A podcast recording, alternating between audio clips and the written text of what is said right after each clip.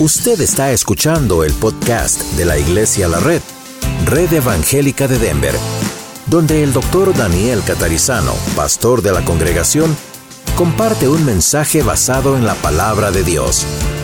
Ahora abra su corazón y permita que en los próximos minutos el Señor le hable y le bendiga.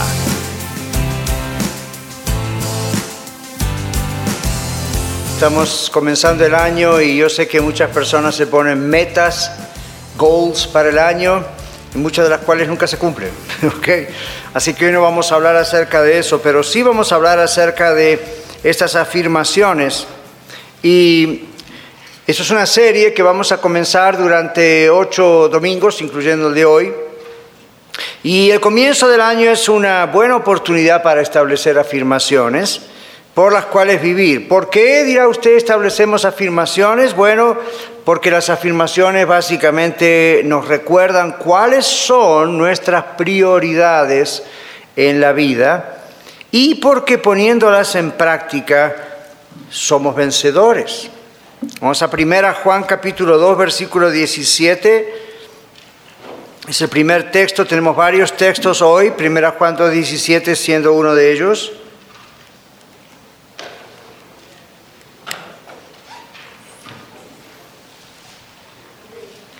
En 1 Juan 2, 17, la Biblia dice, y el mundo pasa y sus deseos, pero el que hace la voluntad de Dios permanece para siempre. Contexto, bueno, verso 15 dice, no améis al mundo ni las cosas que están en el mundo. Si alguno ama al mundo, el amor del Padre no está en él porque todo lo que hay en el mundo, los deseos de la carne, los deseos de los ojos y la vanagloria de la vida no provienen del Padre, sino del mundo. Y ahora sí, y el mundo pasa y sus deseos, todo lo mencionado. Pero el que hace la voluntad de Dios permanece para siempre. Bueno, ¿por qué entonces debemos establecer algunas afirmaciones?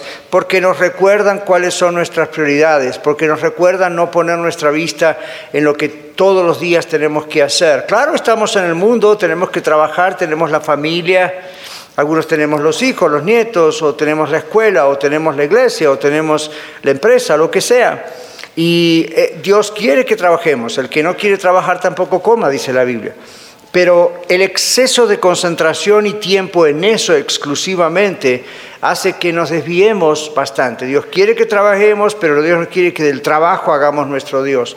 Dios quiere que tengamos una familia, pero Dios no quiere que nuestra familia ocupe el 100% de nuestro tiempo y no hay tiempo para estar en ah, comunión con Él. Entonces, las afirmaciones que vamos a aprender hoy son siete y las vamos a ir desarrollando durante los próximos siete domingos. Hoy yo las voy a presentar, vamos a ir a los versículos bíblicos, los vamos a leer juntos, va a ser muy sencillo y a partir del próximo domingo vamos a tomar la primera afirmación y la vamos a ir desarrollando. Ahora, ustedes han escuchado hablar de afirmaciones, ¿verdad? Hay un pastor muy conocido allá por Texas que escribe libros, sobre afirme esto, declare lo otro y dígalo 20 veces. No estamos hablando de eso aquí. Yo personalmente no creo eso. Aquí estamos diciendo que las afirmaciones no son solamente para declararlas, son para vivirlas.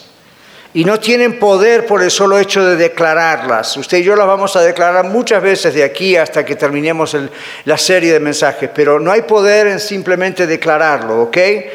Realmente no son declaraciones que vamos a hacer para hacernos sentir bien o para levantar nuestra autoestima o para atraer bienes sobre nosotros. Si usted analiza esas eh, afirmaciones que hoy se han hecho populares, apelan a eso, siéntase bien, tenga más dinero, sea el mejor, salga de su autoestima baja.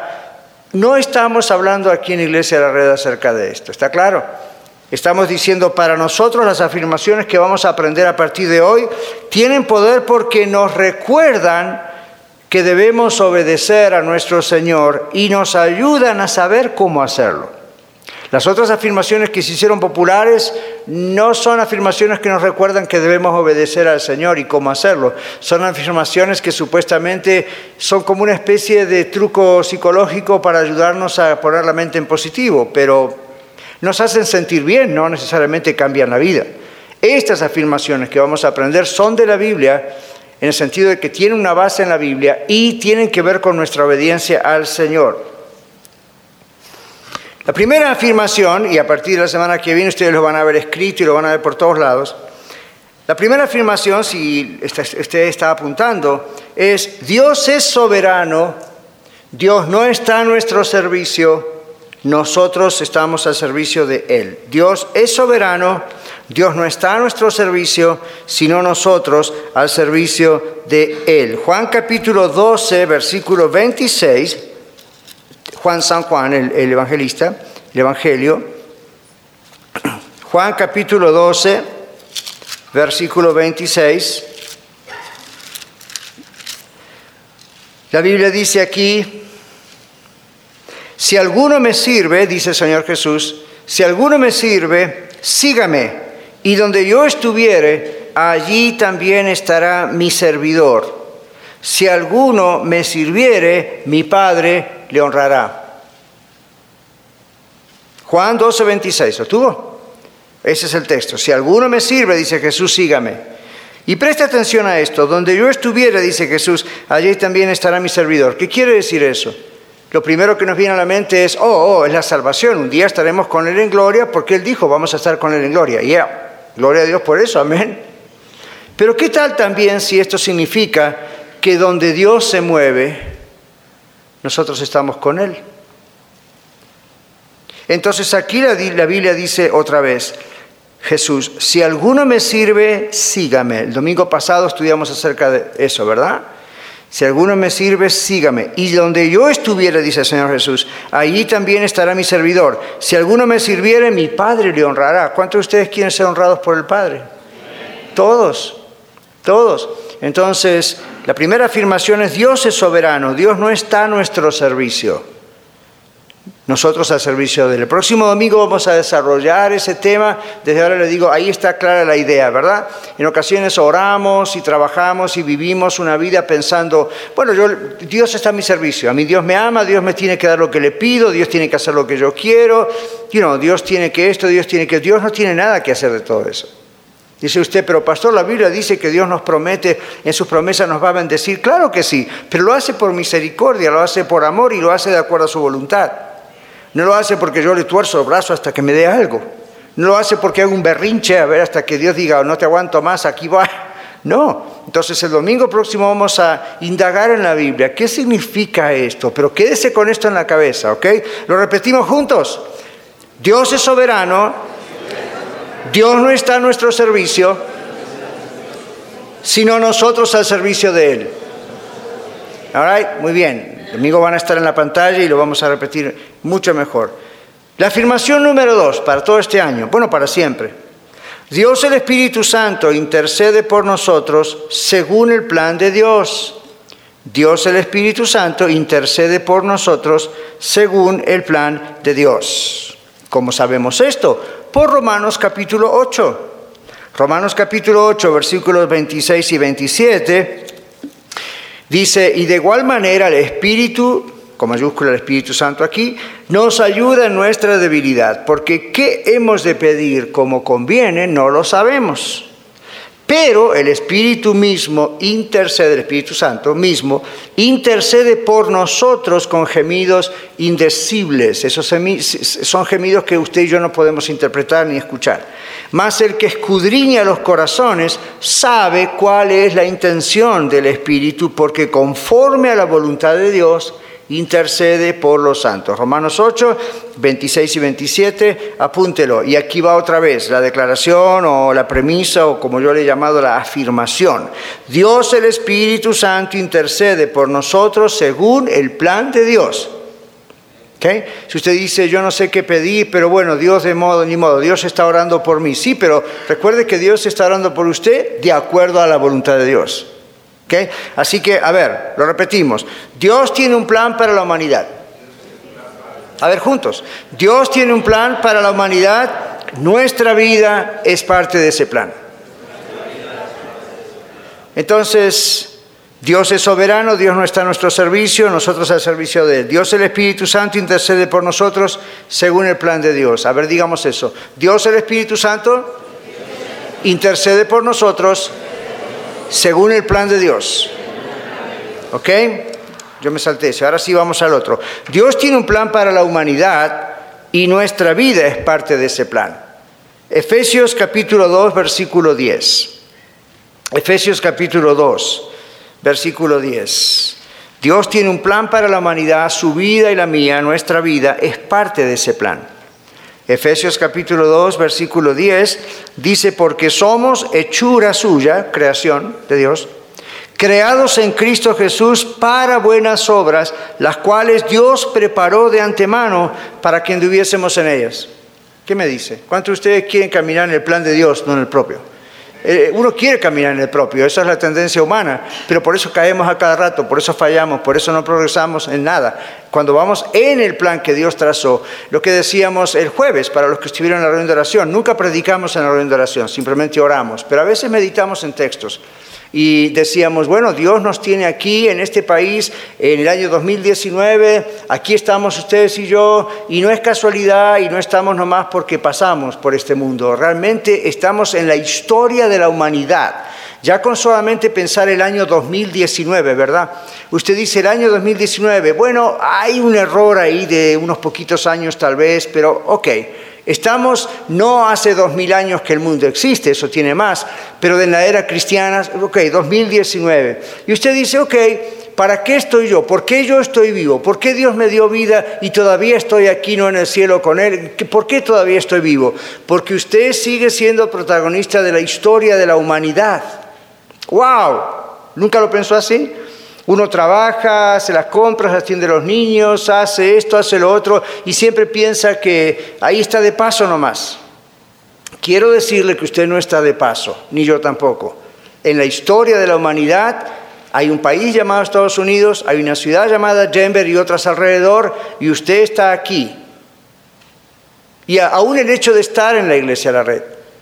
Hay algo histórico atrás de eso, cuando uno mira que Dios no hace nada por casualidad. Dios no hace nada por la suerte.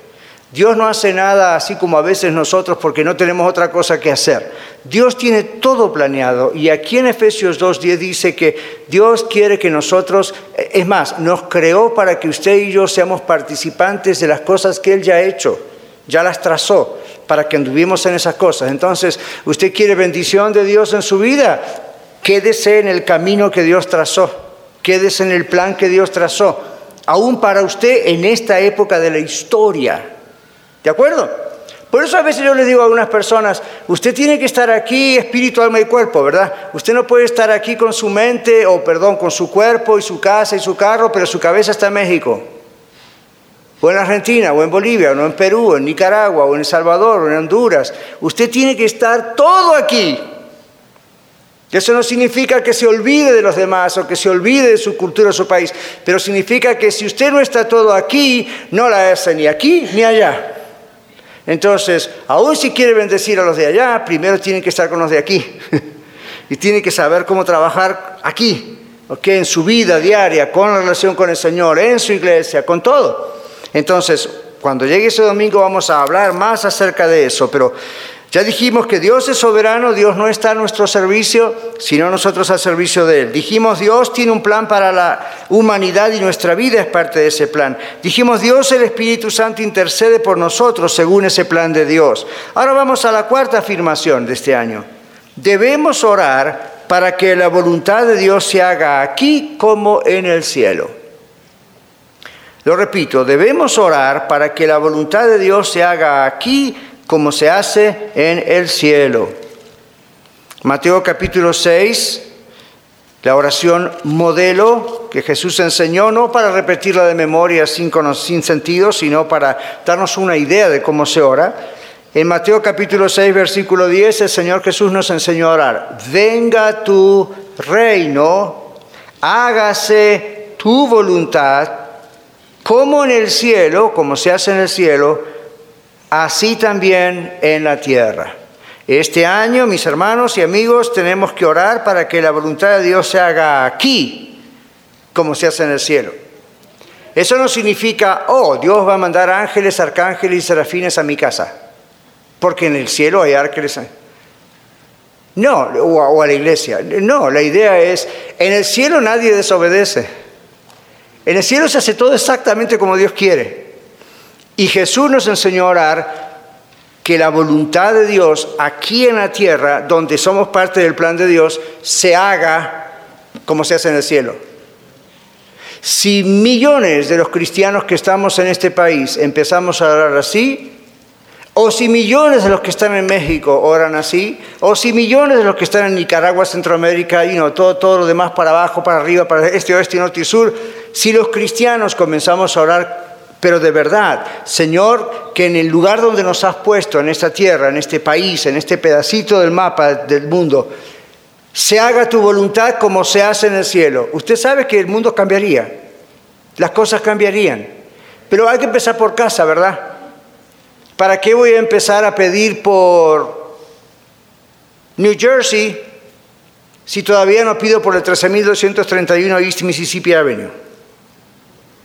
Tenemos que empezar en casa, ¿verdad? Y entonces orar, Señor, debemos orar para que la voluntad tuya se haga aquí, aquí, en Aurora, en Littleton, en donde usted viva, en Thornton, aquí, como se hace en el cielo. Y Dios lo va a hacer. Mateo 6:10. Tenemos una quinta afirmación para este año. Debemos movernos en el plan de Dios para la humanidad, no en nuestros planes. Debemos movernos en el plan de Dios para la humanidad, ya que hablamos de que tenemos parte en, la, parte en la historia de la humanidad, debemos movernos en el plan de Dios para la humanidad, no en nuestros propios planes. ¿Ok? Entonces, si usted a alguien le pregunta, bueno, usted es un cristiano, ¿qué haría usted para cambiar a la humanidad? Yo le respondería si me hacen a mí la pregunta, yo no sé lo que yo haría, pero yo sé lo que Dios haría. Y le voy a preguntar a Él y Él va a dirigir lo que Él quiere hacer. Yo no tengo poder para cambiar la humanidad, ningún ser humano tiene poder para cambiar la humanidad, pero Dios sí.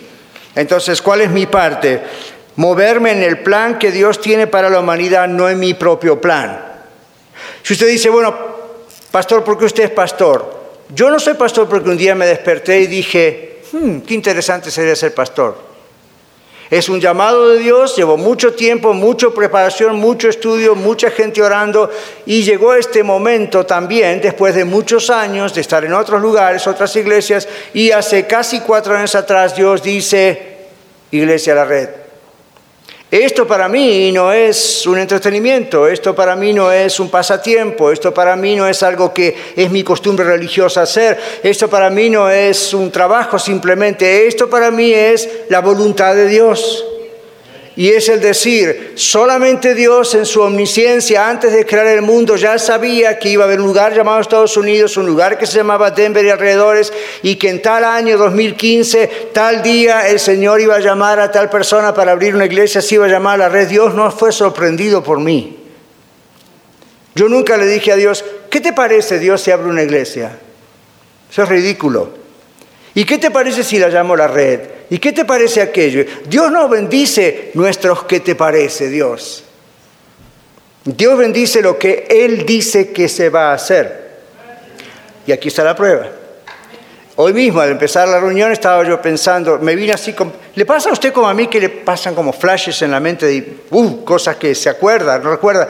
Y yo recordaba cuando comenzamos. Ahí en mi oficina de consejería en la calle Jamaica, dos millas más o menos de aquí, y éramos la familia Catarizano, nada más. Y después éramos tres, cuatro más a ellos, y cinco, y seis, y siete. Y luego, you know, a la oficina de consejería ya no daba lugar.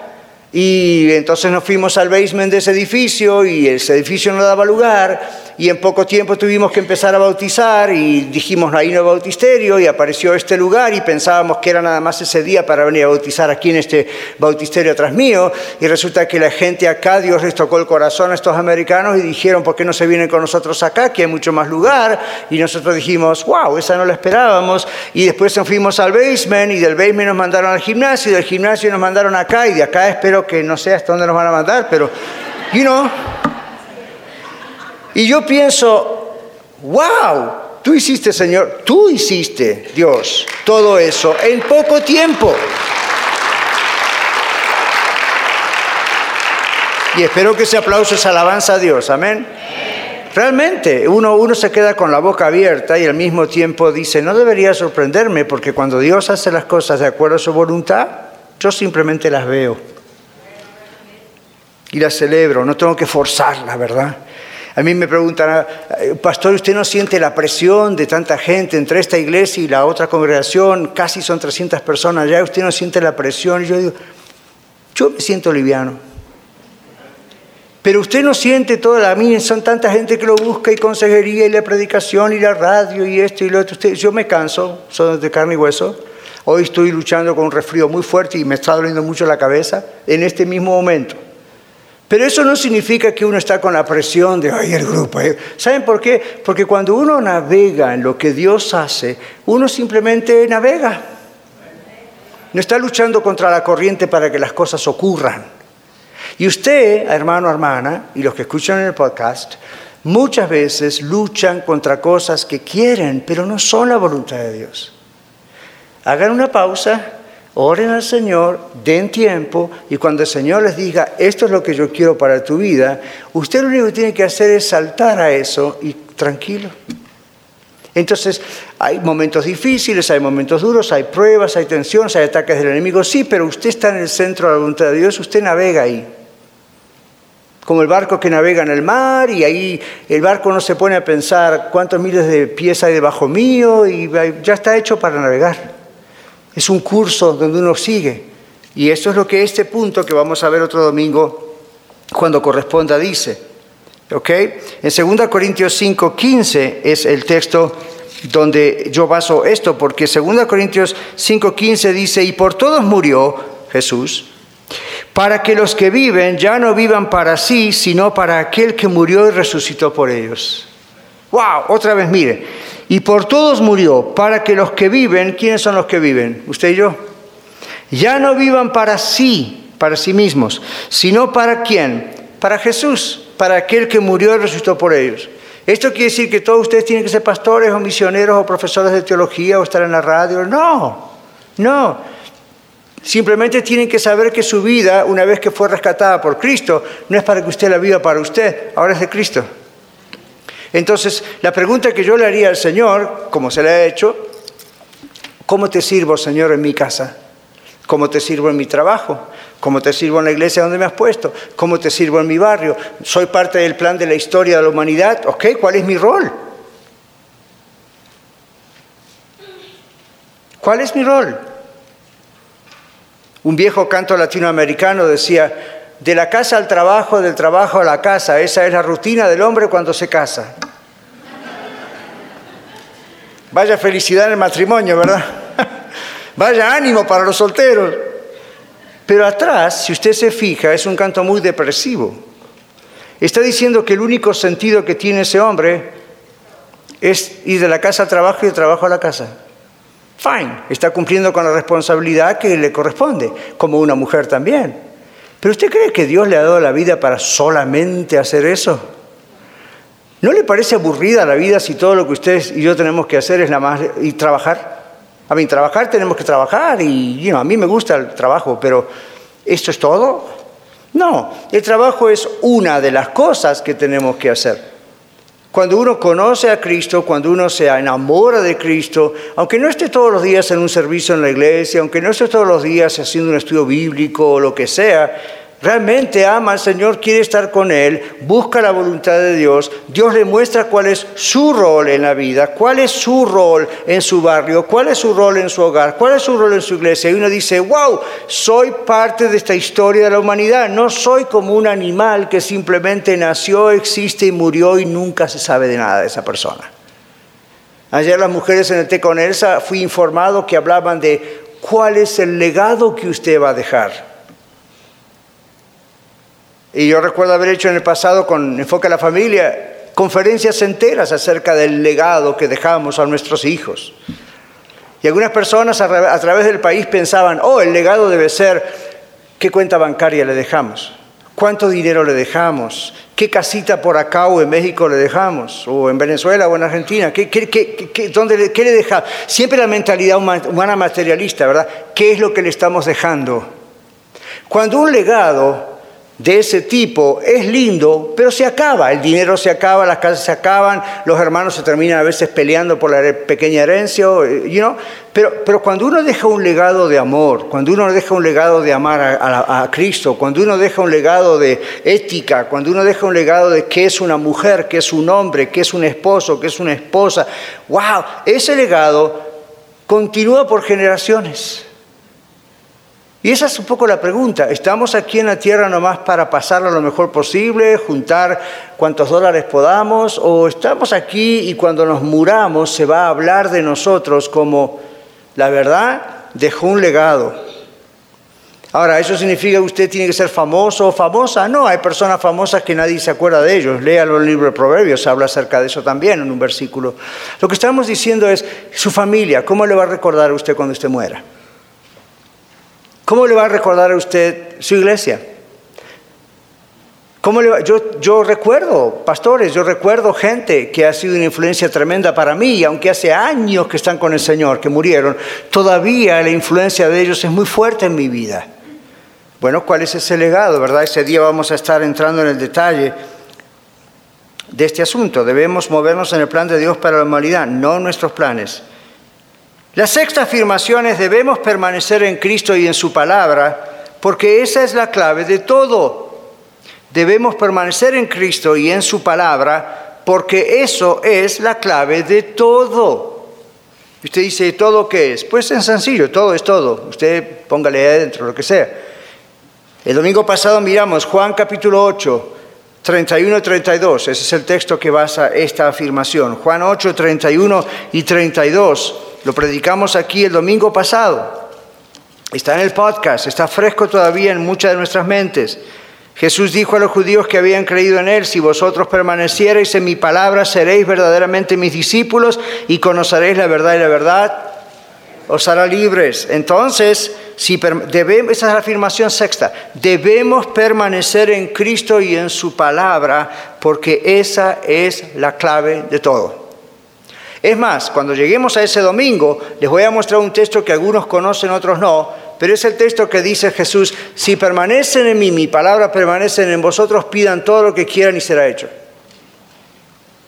Ahora usted dice, all right, acá está la lista. No, pero ustedes van a ver conmigo que hay cosas muy hermosas que usted y yo nos perdemos a diario por no permanecer en Cristo y no permanecer en su palabra. Estamos concentrados en nosotros. Séptima afirmación. Debemos ser llenos del Espíritu Santo para vivir, poder vivir todas estas afirmaciones. Debemos ser llenos del Espíritu Santo para poder vivir todas esas afirmaciones. O también podemos decir en estas afirmaciones. ¿Cómo sabemos esto? Por Efesios capítulo 5, versículo 18. No os embriaguéis con vino, lo cual hay disolución, confusión, locura. Antes bien, sed llenos del Espíritu Santo. Y ese día vamos a explicar, pero aquí le va la primicia. Ser lleno del Espíritu Santo, la Biblia ahí en ese texto, por lo menos, no está hablando de tener una manifestación esotérica, especial, estática, increíble. A veces ocurre, pero no está impulsando esa idea. La Biblia acá está diciendo el Espíritu Santo, somos llenos del Espíritu Santo cuando somos controlados completamente por el Espíritu Santo. Nuestra voluntad, nuestras emociones, nuestras ideas, nuestras pasiones, nuestro matrimonio, nuestras finanzas, nuestra familia, todo está bajo el control de Dios, el Espíritu Santo. Y eso es algo que se busca. ¿ok? No se busca viniendo a la congregación, pastor, ore por mí, póngame la mano encima, a ver cuántas marometas hago, entonces ya estoy lleno del Espíritu Santo.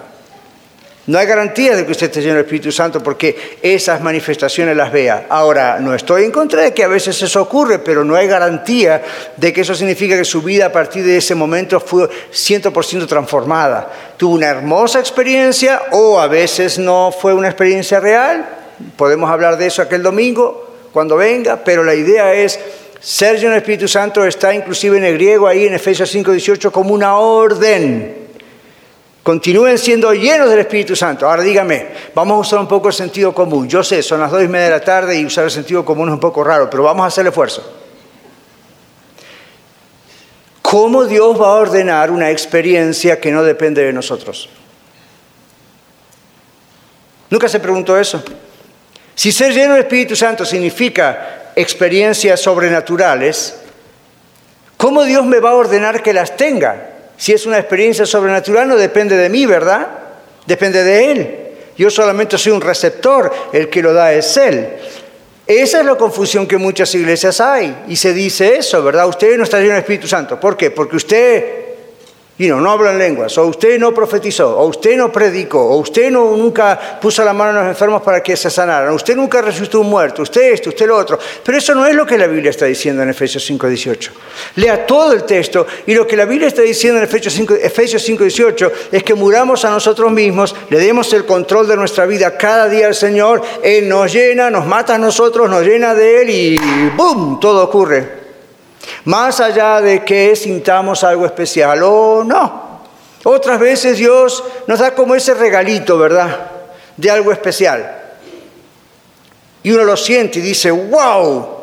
Pero yo personalmente he tenido algunas de esas experiencias y he conocido a muchos amigos que han tenido ese tipo de experiencias y su vida no cambió. Simplemente tuvieron una gran experiencia. Entonces, ¿qué pasa? Domingo tras domingo tienen que ir a la iglesia, como de mañana tras mañana, usted y yo vamos a la máquina de café. Necesito otra vez el gran estímulo para este día.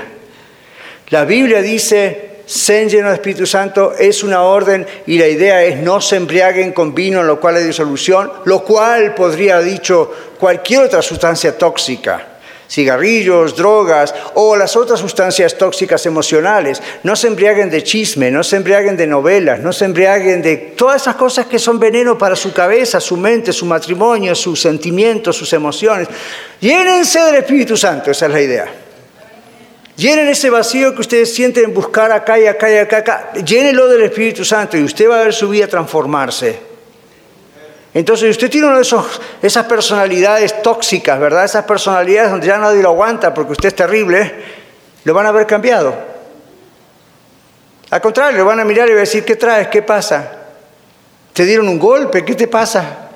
Te estoy incitando a que grites y no gritas. ¿Por qué no gritas? ¿Qué pasa? Ah, los aleluyas te lavaron el cerebro. No son los aleluyas. Es el Espíritu Santo. Cuando uno está controlado por el Espíritu Santo, la carne quiere protestar y gritar y patalear y el Espíritu Santo nos mantiene en control. O sea, no piense que nos transformamos en extraterrestres. Tenemos las mismas sensaciones de todo el mundo, pero estamos bajo control. Tenemos ganas de robar, no podemos. Tenemos ganas de mentir, no podemos. Y si se nos escapa, no pasa mucho tiempo en que mm, tenemos que pedir perdón porque si no, no podemos seguir adelante. ¿Ve? Entonces la lucha interna está, pero el poder del Espíritu Santo está más fuerte. En cambio, si uno contrista al Espíritu Santo, dice la Biblia, no contrista al Espíritu Santo de Dios, el cual habita en vosotros. ¿Por qué? Porque entonces somos débiles.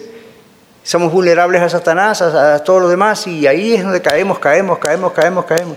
¿Qué les parece si este año, ya desde la entrada, desde el vamos, estas siete afirmaciones empiezan a hacerse una gran realidad en nuestra vida. Debemos ser llenos del Espíritu Santo para poder vivir estas afirmaciones. Las voy a leer una vez más para concluir, por si le faltó alguna palabra, pero la semana que viene, Dios mediante, las ponemos en las pantallas. Primera afirmación, y yo las quiero memorizar este año. Dios es soberano, Dios no está a nuestro servicio, sino nosotros al servicio de Él. Juan 1, 26. 12, perdón, 26. Afirmación número 2. Dios tiene un plan para la humanidad y nuestra vida es parte de ese plan. Efesios 2, 10. Ok. Dios, el Espíritu Santo, intercede por nosotros según el plan de Dios. Romanos 8, 26, 27. Debemos orar para que la voluntad de Dios se haga aquí como se hace en el cielo. No importa. Mateo 6:10. La siguiente, debemos movernos en el plan de Dios para la humanidad, no en nuestros planes. 2 Corintios 5:15. Debemos permanecer en Cristo y en su palabra, porque esa es la clave de todo. Juan 8, 31, 32. Debemos ser llenos del Espíritu Santo para poder vivir en estas afirmaciones. Efesios 5, 18. Si las dije mal o se apuntó mal, recuerde la matemática. El orden de los factores no altera el producto. Fue todo lo que aprendí en matemática. Señor, te damos gracias porque tú eres un Dios paciente, un Dios de amor. Y te damos gracias, Señor, porque tú nos presentas el desafío de siete realidades, siete afirmaciones que no vamos a jugar con ellas como si fuera algo mágico o algo extraño. Vamos a pensarlas porque son siete afirmaciones por las cuales vivir. Son siete afirmaciones, Padre, que nos llevan a ti, a obedecerte, nos llevan a tu palabra. Y este año no puede ser igual que el año pasado. Tú nos das una oportunidad de mejorar y lo haces en cualquier momento porque tú no tienes calendario, pero nosotros sí. Rogamos que nos perdones tantas veces que no tenemos esto en cuenta, o tal vez no lo sabíamos, ahora lo sabemos. Rogamos en tu nombre, Señor, que nos ayudes a buscar tu rostro y a ser llenos de tu Espíritu Santo, porque si no todo lo demás que acabamos de mencionar es imposible de hacer. Pero cuando tú nos llenas de tu Espíritu, nos das sabiduría, nos das poder, aclaras nuestra mente, cambias nuestro ánimo, haces tantas cosas que hacen posible que podamos obedecerte. Y queremos tener una vida mejor en la cual servirte a ti mejor. Te agradecemos en el nombre de Jesús por ser tan bueno con nosotros. Amén. Muchas gracias por escuchar el mensaje de hoy. Si tiene alguna pregunta en cuanto a su relación personal con el Señor Jesucristo o está buscando unirse a la familia de la Iglesia La Red, por favor no duden en contactarse con nosotros.